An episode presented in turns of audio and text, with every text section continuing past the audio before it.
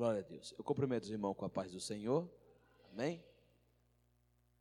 Eu glorifico a Deus por Deus um dia ter preparado o pastor Edinho, ter conhecido ele, homem de Deus.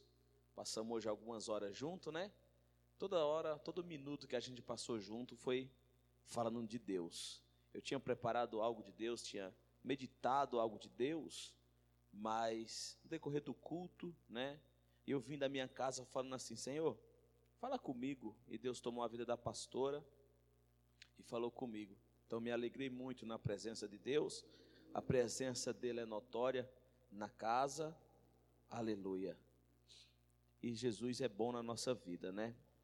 Glória a Deus. Ele é maravilhoso na nossa vida. Aleluias. Eu agradeço a Deus pela vida da minha esposa, né? Por estar aqui, estar louvando, contou o testemunho do Davi. A gente tem muito testemunho de Deus, o que Deus fez na nossa vida. Glória a Deus. Eu vou pregar aqui livro de João, capítulo 4 e versículo de número 23. Glória a Deus. Que está escrito assim, né? O pastor falou que eu podia ir até meia-noite, mas eu vou até nove e cinco, tá bom? Glória a Deus. Jesus é bom livro de João, capítulo 4, versículo de número 23. Está escrito assim: Mas a hora vem e é agora, em que os verdadeiros adoradores adorarão o Pai em espírito e em verdade, porque o Pai procura o tais que adorarão a Ele. Glória a Deus, igreja. Amém. Fiquei muito feliz pelo testemunho da irmã, né? Que Deus curou, glória a Deus. E enquanto a pastora falava comigo, eu sentia a mão de Deus sobre a minha vida naquele momento, né? Lemos aqui no livro de João, mas a hora vem, e é agora, em que os verdadeiros adoradores adorarão o Pai em espírito e em verdade, porque o Pai procura o tais, que assim o adorem, né? Nós podemos ver que aqui João ele está nos relatando, mas a hora vem e é agora, né? Então a hora é hoje. Eu costumo dizer aonde eu passo pregando que Deus ele usa profeta. Deus ele via missionário, assim como a pastora sai daqui para fazer missão na África. É Jesus que envia ela até lá mas adorador, ele procura adorador. Ele procura aqueles que adorarão o Pai em espírito e em verdade. Por quê?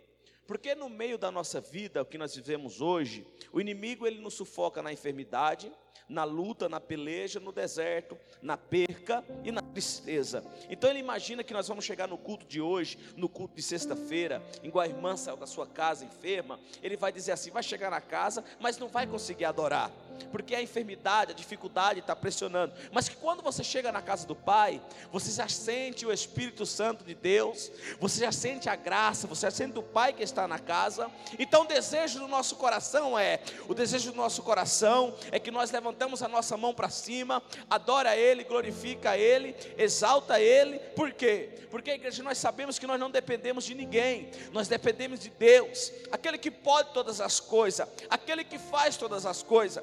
Mas há momento da nossa vida, da nossa caminhada, eu aprendi que nós temos que fazer algo diferente para Deus, que nós temos que mudar a nossa vida para Deus há um momento na nossa vida que o culto ele vai virar uma rotina na nossa vida. É o culto de domingo, é o culto de quarta, é o culto de sexta e tudo a mesma coisa. A gente vem para a igreja, levanta a mão para cima, adora Ele, glorifica Ele, mas há momento que nós temos que fazer algo diferente para Ele.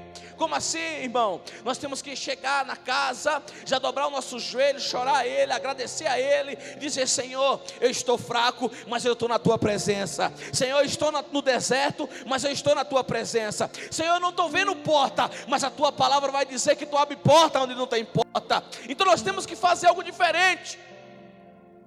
Livro de 1 Samuel vai dizer que Eucana ele tinha duas mulheres.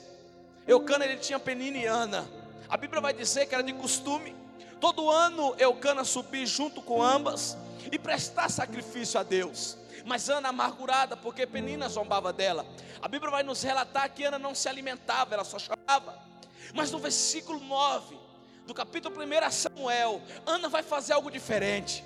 Ana, ela vai se assentar na mesa, ela vai se alimentar, e depois dela se alimentar, ela vai orar a Deus. A oração de Ana agora muda, porque a oração anterior de Ana era a seguinte: Deus, a minha madre é cerrada, eu não consigo ter filho, eu não consigo gerar um filho. A oração de Ana era essa, mas a partir do versículo 9, Ana vai mudar a oração dela, Ana vai mudar o jeito dela, Ana vai chegar no templo, Ana vai se assentar na mesa de Levi, Ana vai se alimentar, e a oração dela então vai mudar.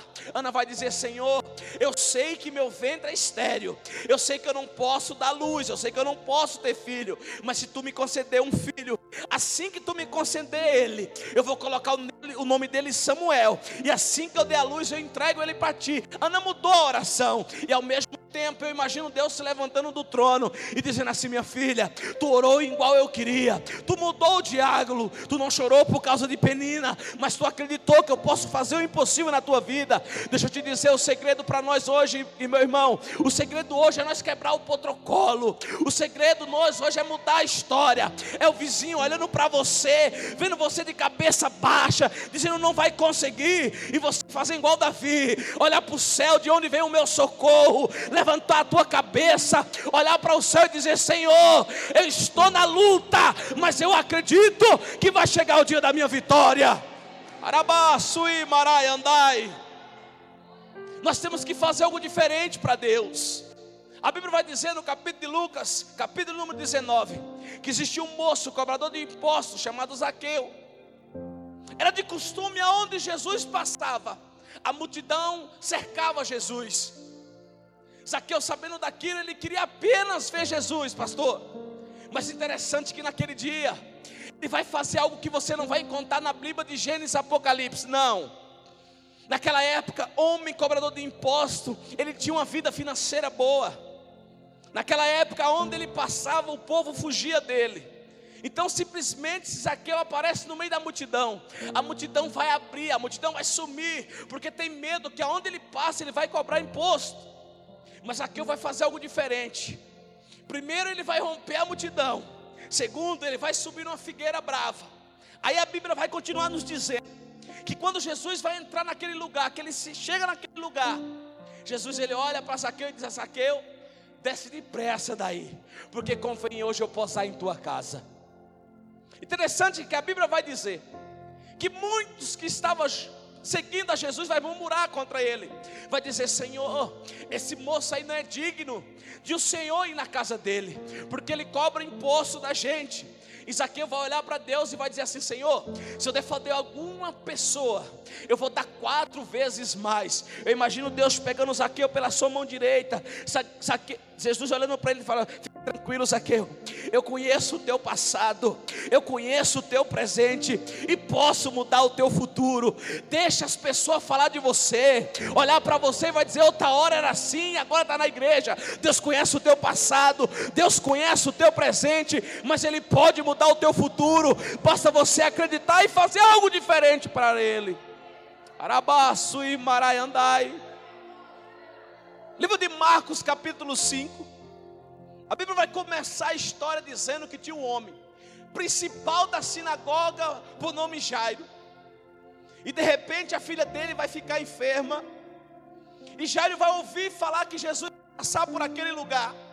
Então a Bíblia vai dizer que quando Jairo chega perto de Jesus, era dificilmente alguém principado da sinagoga se prostrar diante de alguém, mas ele sabe que ele está de frente do Senhor dos Senhores, dos médicos dos médicos. A Bíblia vai dizer que ele se imposta perante o Mestre e vai dizer: Senhor, a minha filha está enferma em casa, vamos comigo.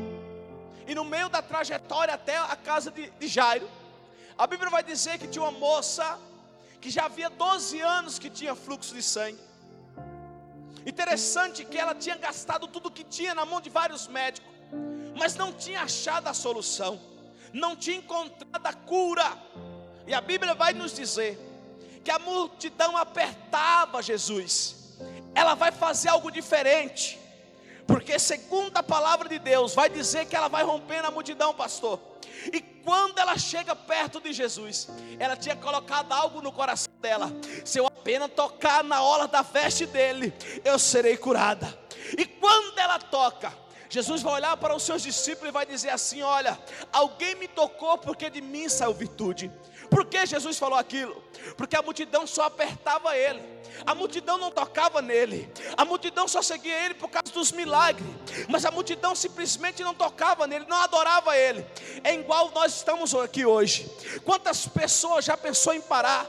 Quantas vezes você já pensou em parar em desistir, em ficar em casa, cultuar em casa, dizer para mim não dá mais, eu vou parar, eu não quero mais saber de igreja, eu não quero mais saber de Deus, mas você não consegue porque o chamado que Deus tem na tua vida é maior do que a tua vontade, aquilo que Deus tem preparado para a tua vida é maior do que a dificuldade. Então aquela mulher recebeu a cura, aquela mulher ela foi curada porque ela colocou no coração dela, se apenas ela tocasse na veste de Jesus, ela seria curada.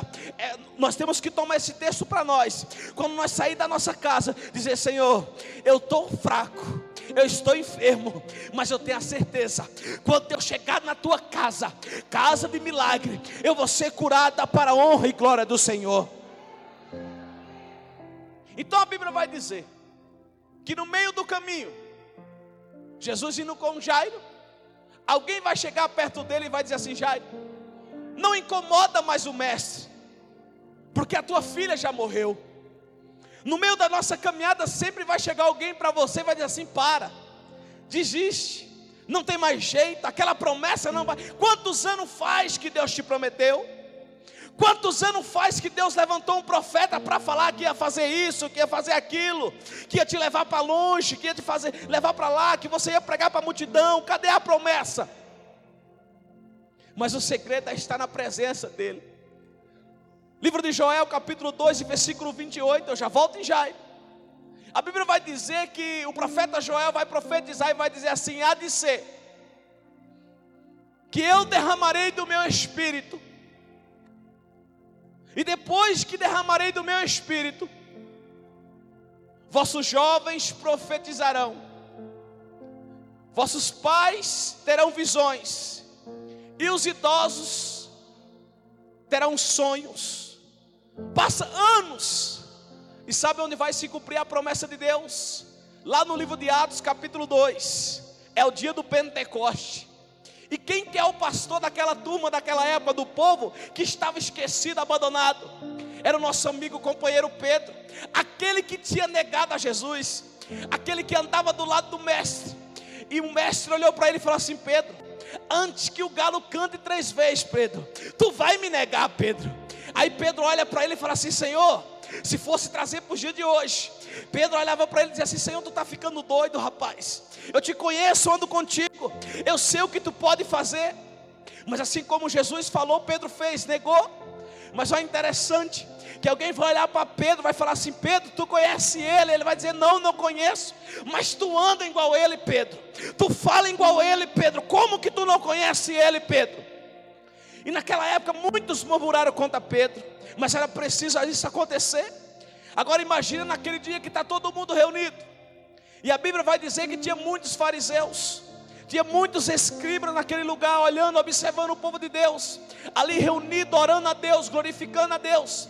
E a Bíblia vai dizer que de repente veio um som de um vento impetuoso, e encheu toda a casa, e todo que estava ali passaram a falar em línguas estranhas repartidas como de fogo. Todos. Deus não escolheu aquele maior, Deus não escolheu o menor, Deus escolheu a todos. Deixa eu te dizer uma coisa: aquilo que Deus te prometeu na tua vida vai se cumprir. Aquilo que Deus prometeu para você vai se cumprir. Porque toda promessa que Deus faz na nossa vida, Ele não revoga, vai ter que se cumprir. E quando aquele moço chega no, até Jairo e vai falar assim: não incomodas mais, porque a tua filha já morreu. Jesus vai olhar para Jairo e vai dizer assim: fica tranquilo, filho. A tua filha não, não, não está morta, ela apenas dorme. E a nossa mente que prega, a nossa mente ela viaja. Eu imagino Deus olhando para Jairo, vamos simbolizar que essa, essa toalhinha minha aqui é a morte. Deus olhando para Jairo dizendo assim: Jairo, a morte está na minha mão. Controla a morte. É a mesma coisa se eu e você hoje sair daqui, até mesmo aqui, tivesse oportunidade de ter um diálogo com a morte apenas em três minutos, pastor. E nós perguntasse para ela onde que está os profetas, onde que está Isaías, onde que está Jeremias, onde que está Ezequias, onde que está os profetas, onde está João Batista, onde está Judas Iscariote, onde está João, onde está Pedro. Ele olhar para nós, ele dizer assim: está comigo, está comigo. Ah, por que você não falou de Elias? Elias foi elevado ao céu. Agora, se nós perguntássemos assim, onde está aquele moço? Que na sexta-feira à tarde ele foi crucificado. Onde está ele? A resposta dela seria a seguinte: ele passou a noite de sexta comigo, passou o dia de sábado comigo, passou a noite de sábado comigo, mas quando foi pelo domingo de manhã, eu não pude segurar ele. Arabaço e a sévia.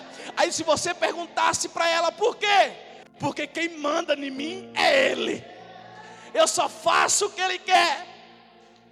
É interessante que quando ele chega na casa de Jairo, Arabaço e andai, ele vai mandar sair a multidão lá de dentro. Sabe o que eu vejo? Há momento que Deus quer ter um particular comigo e com você e você está na dificuldade, na luta, e você vai dizer: Senhor, aonde está o pastor que não me visita? Aonde está a pastora que não me visita? Mas é um particular que Deus quer ter com você. Deus quer ver você se prostrando na presença dEle. Porque deserto, irmão, deserto é escola. Você tem que confundir o inimigo. Eu perdi minha mãe, vai fazer 15 dias amanhã. Eu fui pregar na igreja esses dias. E eu chorei muito na presença de Deus. Eu lembro que eu sentado na tribuna, eu falei: Senhor, eu estou chorando por causa da perca da minha mãe, ou por causa que eu estou sentindo a tua presença. E Deus falou assim: Olha para a porta. E quando eu olhei para a porta, eu vi duas bolas de. Como essas lâmpadas claras vindo ao meu encontro. E Deus falou assim para mim: Você vai pregar hoje como nunca. E esses dias eu leio na Bíblia em casa, eu não me recordo agora o versículo. Jesus chama os discípulos para ir com ele. E tem um deles que vai olhar assim: Senhor, espera um pouquinho, deixa eu sepultar minha mãe. Jesus vai olhar para ele e falar assim: Filho, deixa os mortos sepultar os mortos. Essa foi a palavra que Deus me deu. Eu falei assim: Senhor, eu vou ficar muito tempo sem pregar a tua palavra, porque eu não vou conseguir. Toda vez que eu chegar na tua casa, eu vou lembrar da minha mãe, eu vou chorar. E Deus veio e me deu essa palavra. Deus chamou eu e você para pregar a palavra dEle. Deus nos chamou para ser sacerdote na presença dEle. Ele cuida de tudo, assim como o pastor falou, Ele cuida de tudo. Eu saí daqui, viajei 6 mil quilômetros. E fui fazer revisão no meu carro. O irmão que fez revisão no meu carro, ele olhou para mim e disse assim: Se fosse qualquer outra pessoa, eu dizia para não ir. Mas como é você e eu te conheço, sei o tamanho da tua fé, vai. Porque Deus vai te levar e vai te trazer. E eu fui com o meu carro com rolamento estragado, pastor. Fui, fiz a obra lá viajando com ele e voltei para cá. E não baixou um pneu. Para a honra e glória do Senhor. Enquanto muitas das vezes muitos vão para lá, carro zero, caminhonete zero, pneus novos e anda 10, 15 km e dá o prego. Deixa eu te falar uma coisa. O interessante é que no princípio, lá em Gênesis, capítulo 1 vai dizer assim: No princípio, Deus formou o céu e a terra, e a terra era sem forma e vazia, porém, o meu Espírito Santo pairava sobre ela. E quando eu vejo esse texto, eu lembro da gente. Há momento que nós vimos para a casa do Senhor vazio. Caso que a luta nos deixa vazio. Alguém olha para nós e vê o nosso fora. Está igual Samuel, quando vai à casa de Jessé. E começa a ver os irmãos de Davi. E olha para a postura e fala assim: certamente é esse. Deus vai olhar assim: Samuel, você vê o fora, eu vejo o interior. Então, quando você vem da sua casa quebrantado para cá, pode ter certeza. Eu falo isso sem ter, sem querer, como que eu posso falar? Sem querer agradar ou massagear o ego do pastor Edinho e da pastora. Vocês têm um pastor homem de Deus e uma pastora mulher de Deus. Porque rapidamente para me entregar, a minha filha Franciele, ela foi massacrada dentro da igreja. E eu conheço minha filha. E naquele dia em diante ela recuou. E minha oração sempre foi: Senhor, traz alguém que nunca viu ela, traz alguém que não conhece ela. E eu orava a Deus não para levar ela no culto, não. Eu falei: Eu quero que venha na minha casa e fale com ela no íntimo e no profundo. E quando eu perdi a minha mãe, o pastor Edinho, junto com a pastora, com o pastor de Guarulhos, foram lá em casa junto com a outra pastora. E ali nós fizemos um ciclo de oração, oramos. E eu tenho certeza que o céu não desceu, mas a minha casa foi levada até o céu. E ali o poder de Deus caiu e eu ouvi umas línguas estranhas. E quando eu olhei, a pastora estava agarrada com a minha filha. E ali Deus falou tudo, tudo o que minha filha precisava ouvir. Tem aproximadamente um ano, um ano e meio, que eu não escuto minha filha falar assim: Eu vou para a igreja, pai. Não. Mas esse ontem, ela olhou para mim e falou assim: Pai, eu preciso, eu necessito ir lá na igreja do pastor Edinho, cultuar a Deus. Então, a igreja valoriza onde você está sentado, valoriza o pastor que você tem. Nós andamos muito, eu e minha esposa, fazendo a obra de Deus. Então nós vemos muitos pastores que não choram e não gemem pelas ovelhas. Eu posso dizer que vocês têm um casal que geme e chora por vocês. Amém, igreja? Amém, igreja? Só quem está feliz com Deus bate palma para Jesus. Glória a Deus. Fala assim para Deus hoje, Senhor. Não, mas fala com voz de profeta. Senhor, da partir de hoje, eu vou fazer diferente. Eu vou fazer aquilo que eu posso e aquilo que eu não posso. Eu vou fazer também. Vire para o seu irmão e fala: Sabe por quê? Porque o nosso Deus faz o impossível na minha e na tua vida. Joga a mão para cima, adora Ele, glorifica Ele. Amém, igreja? Eu agradeço a oportunidade em nome de Jesus.